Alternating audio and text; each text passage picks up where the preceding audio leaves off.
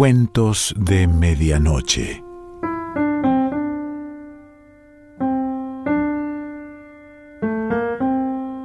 El cuento de hoy se titula Mi crimen favorito y pertenece a Ambrose Bierce.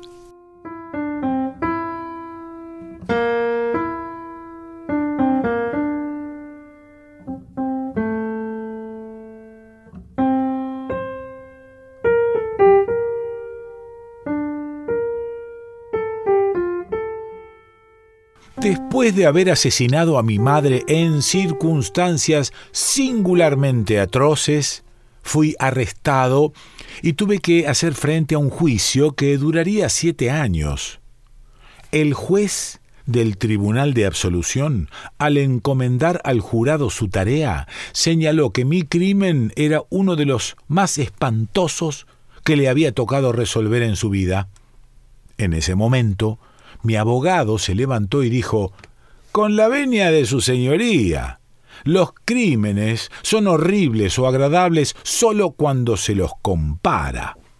Si usted conociera los detalles del anterior asesinato que mi cliente cometió, el de su tío, apreciaría en su último delito una cierta compasión paciente y consideración filial hacia los sentimientos de la víctima de la espantosa crueldad que acompaña al primer crimen, no podía deducirse, si se quería ser consecuente, más que un veredicto de culpabilidad. Si su señoría fuera tan amable de escuchar, a título de ilustración y asesoramiento el relato de los hechos, mi desdichado cliente accedería a exponerlos bajo juramento a pesar del gran dolor que le causa. El fiscal intervino. Protesto, su señoría. Tal declaración sería considerada como prueba testimonial y éstas ya han sido cerradas. El relato del acusado debía haber sido expuesto hace tres años, en la primavera de 1881. De acuerdo con el procedimiento, dijo el juez, tiene usted toda la razón. Y en un tribunal de impugnaciones y detalles técnicos, el fallo sería a su favor, pero no en uno de absolución. Por tanto, no se acepta la protesta. Entonces disiento, replicó el fiscal, no puede, continuó el juez, Debe tener en cuenta que para disentir primero ha de conseguir que este caso sea transferido al Tribunal de Disensiones, presentando una moción formal debidamente acompañada de declaraciones juradas. Oficial, tome juramento al acusado. Una vez cumplida esta formalidad habitual, hice mi declaración tras lo cual el juez se sintió tan impresionado al ver la trivialidad del delito que se me imputaba que solicitó al jurado mi absolución. Después abandoné la sala con mi reputación limpia de toda mancha. Nací en 1856 en Kalamaki, Michigan. Mis padres a uno de los cuales aún conservo, gracias a Dios, eran personas honradas y cumplidoras. En 1867 nos trasladamos a California y nos establecimos cerca de Niggerhead, donde mi padre abrió un albergue para caminantes con el que prosperó más de lo que codiciosamente esperaba.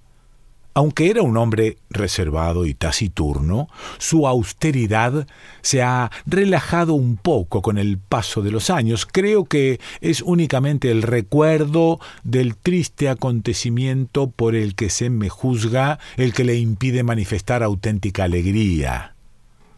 Cuatro años después de abrir aquel negocio, apareció un predicador ambulante que, al no tener mejor forma de pagar su alojamiento nocturno, nos obsequió con un sermón de gran categoría.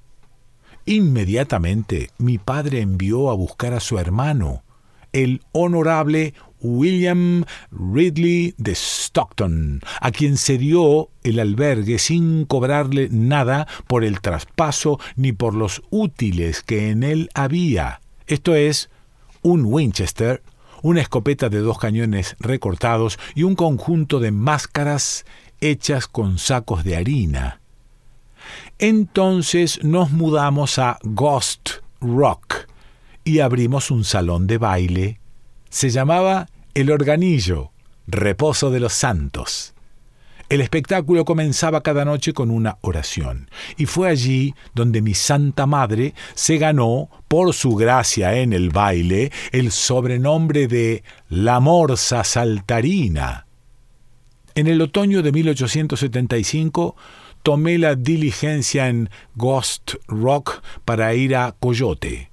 Iba con otros cuatro pasajeros tres millas más allá de Nigger Head, unos individuos, a los que identifiqué como el tío William y sus dos hijos, nos asaltaron y al no encontrar nada en la saca del correo decidieron registrarnos. Mi actuación fue de lo más honrosa. Me puse en fila con los demás, levanté las manos y me dejé robar cuarenta dólares y un reloj de oro. Nadie pudo sospechar por mi comportamiento que conocía a los caballeros que organizaban el espectáculo. Al cabo de unos días fui a Nigger Head a reclamar la devolución de lo robado.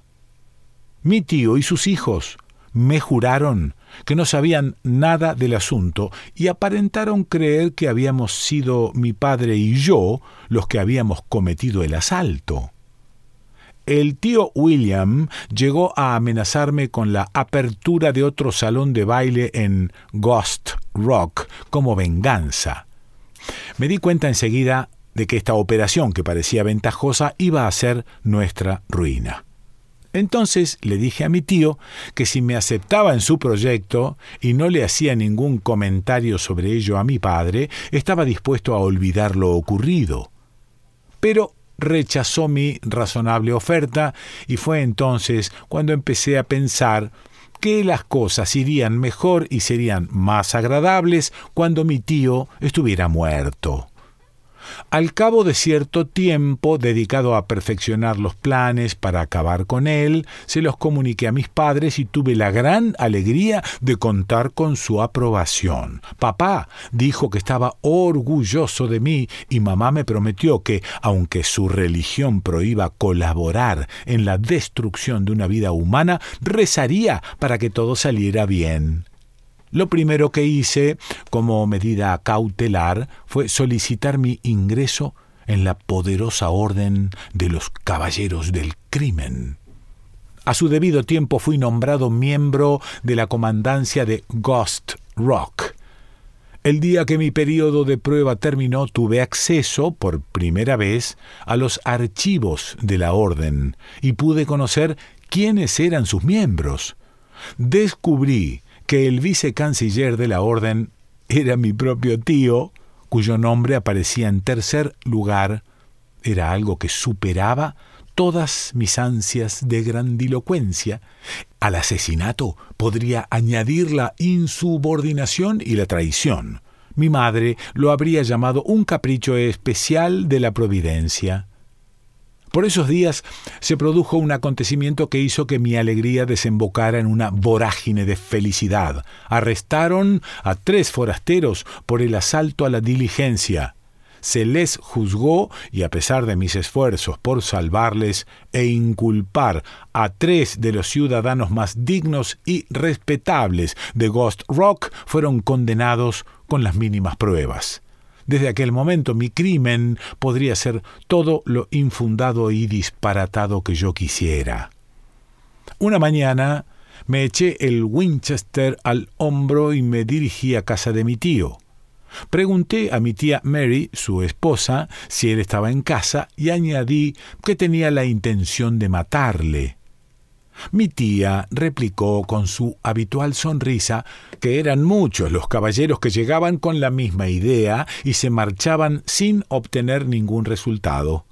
Agregó que no tenía aspecto de querer matar a nadie, así que, para demostrarle mi buena fe, alcé el rifle y le pegué un tiro a un chino que pasaba por allí. Entonces comentó que podía encontrar al tío en el redil, al otro lado del río. Se despidió de mí diciendo que esperaba que ganara el mejor. Desde luego la tía Mary era una de las personas más ecuánimes que he conocido. Encontré al tío William arrodillado, enfrascado en la tarea de esquilar a una oveja. Estaba desarmado, y no tuve el valor de dispararle. Me acerqué, le saludé amablemente y le sacudí un fuerte culatazo en la cabeza. Como suelo golpear bastante bien, le dejé tirado sobre un costado. Después se dio la vuelta, desentumeció los dedos y se encrespó. Antes de que recuperara la posesión de sus miembros, agarré el cuchillo que había estado utilizando y le corté los tendones. Como usted sabrá, cuando se rompe el tendón de Aquiles, el paciente ya no puede usar la pierna, es como si no la tuviera. Bien, pues le corté los dos. En cuanto se percató de la situación, dijo, Samuel, me tienes en tus manos y puedes permitirte ser generoso Solo quiero pedirte una cosa. Llévame a casa y acaba conmigo en el seno familiar. Le contesté que su petición me parecía razonable y que estaba dispuesto a hacer lo que me pedía si me dejaba meterle en un costal de trigo y todo sería más fácil. Una vez que hubo aceptado, me fui al granero por el saco pero no era fácil meterle adentro, pues mi tío era grueso y bastante alto. Decidí doblarle las piernas con las rodillas contra el pecho y embutirle dentro, tras lo cual hice un nudo sobre su cabeza. Aunque empleé todas mis fuerzas para llevarlo sobre la espalda, me resultaba bastante pesado. Fui dando trompicones hasta llegar a un columpio que unos niños habían colgado de la rama de un roble. Lo puse encima y me senté sobre él a descansar. Al ver la cuerda, se me ocurrió una feliz idea. Veinte minutos después, mi tío, aún en el saco, se balanceaba a merced del viento. Había bajado la cuerda y tras atar uno de sus extremos a la boca del saco y pasar el otro por encima de la rama, levanté el fardo a una altura de unos cinco pies. Amarré el último cabo de nuevo en el saco y tuve el placer de ver a mi pariente convertido en un pesado y hermoso péndulo.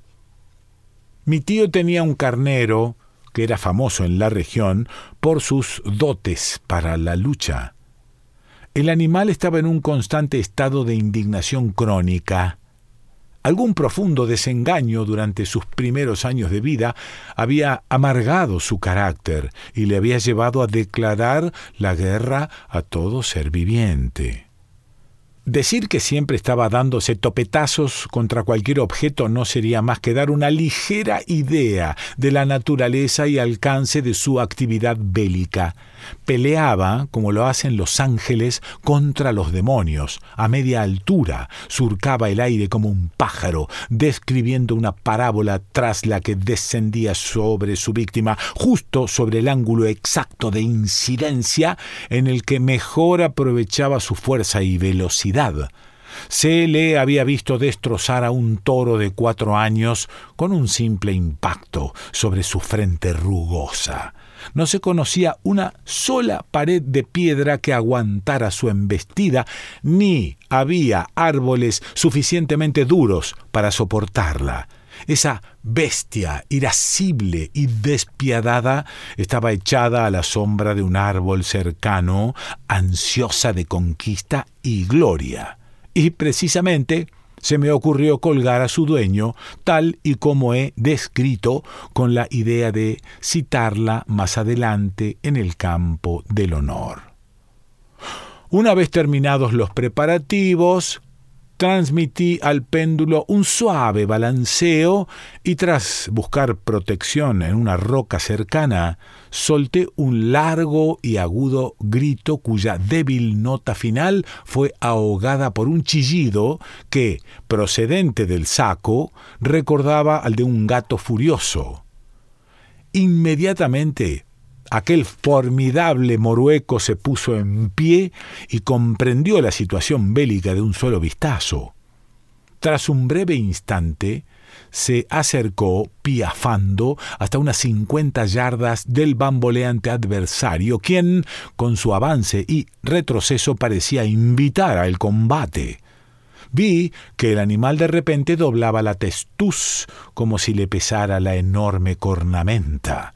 Desde aquel lugar, como una ondulante franja blanca apenas perceptible, se arrancó en dirección horizontal hasta llegar a poco menos de cuatro yardas del punto sobre el que se encontraba el enemigo. Entonces, asestó una fuerte cornada hacia arriba, y antes de que pudiera percibir con claridad el lugar en el que había comenzado el movimiento, oí un golpe terrible, seguido de un profundo alarido. Mi pobre tío salió disparado hacia adelante y la cuerda se elevó por encima de la rama a la que estaba sujeta. Al caer, se tensó de golpe y el vuelo se detuvo. Entonces comenzó a balancearse de nuevo lentamente hacia el otro extremo del arco descrito. El carnero había caído de bruces y apenas se distinguía más que una amalgama de lana, cuernos y patas, pero se recobró, y una vez esquivada la caída de su antagonista, se retiró sacudiendo la cabeza y dando patadas contra el suelo retrocedió más o menos hasta el mismo punto desde el que había lanzado el primer ataque y se detuvo, como si estuviera rezando para conseguir la victoria. Agachó la cabeza y salió de nuevo disparado. Su trayectoria formaba un ángulo recto con la anterior y su impaciencia era tan grande que golpeó al enemigo antes de que éste hubiera alcanzado el punto más bajo del arco. Esto hizo que el fardo empezara a dar vueltas y más vueltas. Los alaridos de mi tío, creciendo cuando se acercaba y disminuyendo al alejarse, hacían que la rapidez del giro fuera más perceptible con el oído que con la vista. Debido a la postura que tenía, y a la distancia del suelo a la que estaba, recibía los golpes en las extremidades inferiores y en los riñones. Se moría lentamente de abajo arriba, como una planta que da con sus raíces en terreno ponzoñoso.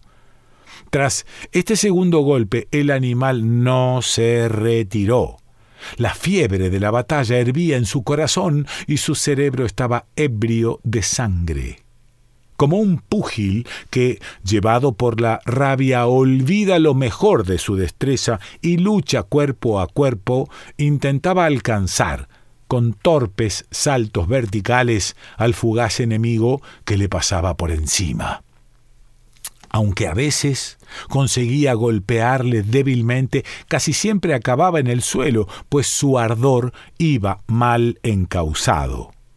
Cuando empezaba a agotarse, los círculos que el fardo describía se estrecharon y la velocidad de giro se redujo. Todo ello, unido al escaso trecho que había entre el saco y el suelo, hizo que su táctica produjera mejores resultados y se consiguiera una calidad de alarido superior. Yo disfrutaba con placer. De repente, como si hubieran tocado retirada, el carnero suspendió las hostilidades y se alejó resoplando. Arrancó unas cuantas brisnas de hierba y las masticó lentamente. Parecía cansado del fragor de la batalla y decidido a cambiar la espada por el arado y a cultivar las artes de la paz. Desde el campo de la fama Avanzó con paso firme hasta una distancia de un cuarto de milla. Entonces, de espaldas al enemigo, se detuvo y continuó rumiando, medio dormido. Sin embargo, aprecié que de vez en cuando volvía ligeramente la cabeza, como si su apatía fuera más fingida que real. Mientras tanto, los gritos del tío William y su movimiento habían disminuido. No se oían más que unos largos y débiles lamentos, junto a los que aparecía mi nombre pronunciado en un tono suplicante que resultaba de lo más agradable. Evidentemente mi tío no tenía la menor idea de lo que ocurría y estaba aterrorizado, ciertamente. Cuando la muerte se acerca rodeada de misterio, resulta terrible. Poco a poco el balanceo fue reduciéndose hasta que se detuvo. Cuando me iba acercando al fardo para darle el golpe de gracia, sentí una sucesión de rápidos temblores que sacudían la tierra, algo así como un pequeño terremoto. Me volví hacia donde estaba el carnero y vi una nube de polvo que se aproximaba a una velocidad alarmante como a unas treinta yardas, se plantó bruscamente y me pareció ver que un enorme pájaro blanco se elevaba por los aires. Su ascenso fue tan suave, sencillo, regular, que, admirado de su donaire, apenas pude captar su extraordinaria celeridad. Recuerdo que su movimiento era lento, intencionado.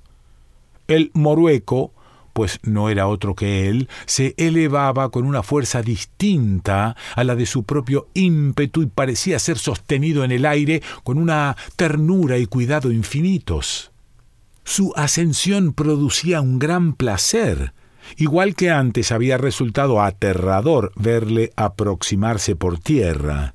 El noble animal surcaba los cielos con la cabeza entre las rodillas y las pezuñas inclinadas hacia atrás como si fuera una garza en vertiginoso ascenso. A los cuarenta o cincuenta pies alcanzó su cenit y se quedó inmóvil por un instante. Entonces sesgó el cuerpo hacia adelante y sin variar la posición de sus miembros, salió disparado hacia abajo con una trayectoria cada vez más oblicua y una velocidad frenética.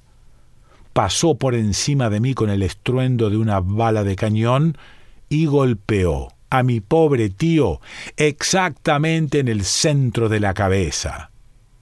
Tan espantoso fue el impacto que no solo le partió el cuello, sino que incluso la cuerda se rompió. El cuerpo del difunto se estrelló contra el suelo y fue deshecho por las cornadas del meteórico musmón. La sacudida detuvo todos los relojes entre Lone Hand y Deutsche Dan, y el profesor Davidson, que andaba por el lugar y era una autoridad en temas sísmicos, explicó que las vibraciones iban de norte a sudoeste. En resumen, Creo que, en lo que a atrocidad artística se refiere, el asesinato del tío William ha sido superado en muy contadas ocasiones.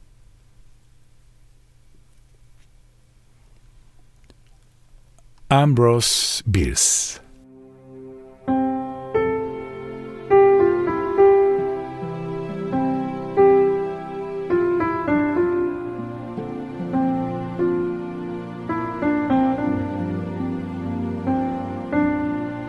Cuentos de Medianoche.